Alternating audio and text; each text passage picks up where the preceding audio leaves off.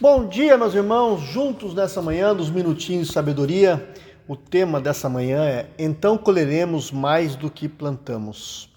E o texto está em Marcos, capítulo 4, versículo 24, que diz: A quem tiver, mais lhe será dado. De quem não tiver, até o que tem lhe será tirado. Meus irmãos, uma das lembranças que tenho dos primeiros tempos de estudo da matemática era a dificuldade que eu tinha para compreender os números negativos. Como uma quantidade poderia ser menor do que zero? Como retirar algo do nada? Isso era difícil para eu, como criança, entender. Mais tarde, porém, é, é, ficou fácil a compreensão, era só pensar numa dívida, né? Um, por exemplo, uma dívida bancária, né? o saldo bancário no vermelho coisa tão comum hoje em dia, não é verdade? Mas será que tirar de quem não tem é o que Jesus propõe para os discípulos? Essa é uma palavra até é, que traz muita dificuldade para as pessoas entenderem. Mas se nós voltarmos ao início do capítulo 4 de Marcos, veremos que não se trata de uma operação de matemática, meus irmãos. Jesus volta a explicar que o princípio, que é o princípio da semeadura. Aliás, toda planta ou cresce ou está morrendo. E de modo semelhante, o reino é governado pelo crescimento.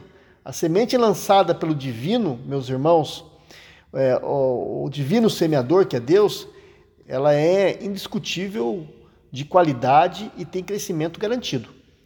Assim, quem andar com Jesus crescerá e não tem como ir para trás, meus irmãos.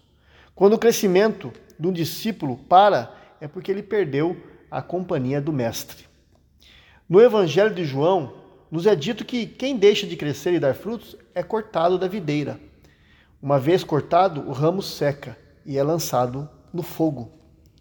Para que não passemos pela experiência do saldo negativo, né, entre aspas, em nossa vida de fé, precisamos decidir permanecer nessa videira que é Jesus. Somente nele, meus irmãos, podemos ir e dar frutos. Que Deus nos abençoe. Pai, não permitas que nenhum de nós se ausente da tua presença, Senhor. Que possamos experimentar mais e mais de ti e dar frutos, Senhor. Que o Senhor, ó Pai, esteja fazendo com que nós tenhamos saldo. Entre aspas, obviamente, que o Senhor nos ajude a nós termos fé cada dia mais. É o que eu peço, em nome de Jesus. Amém.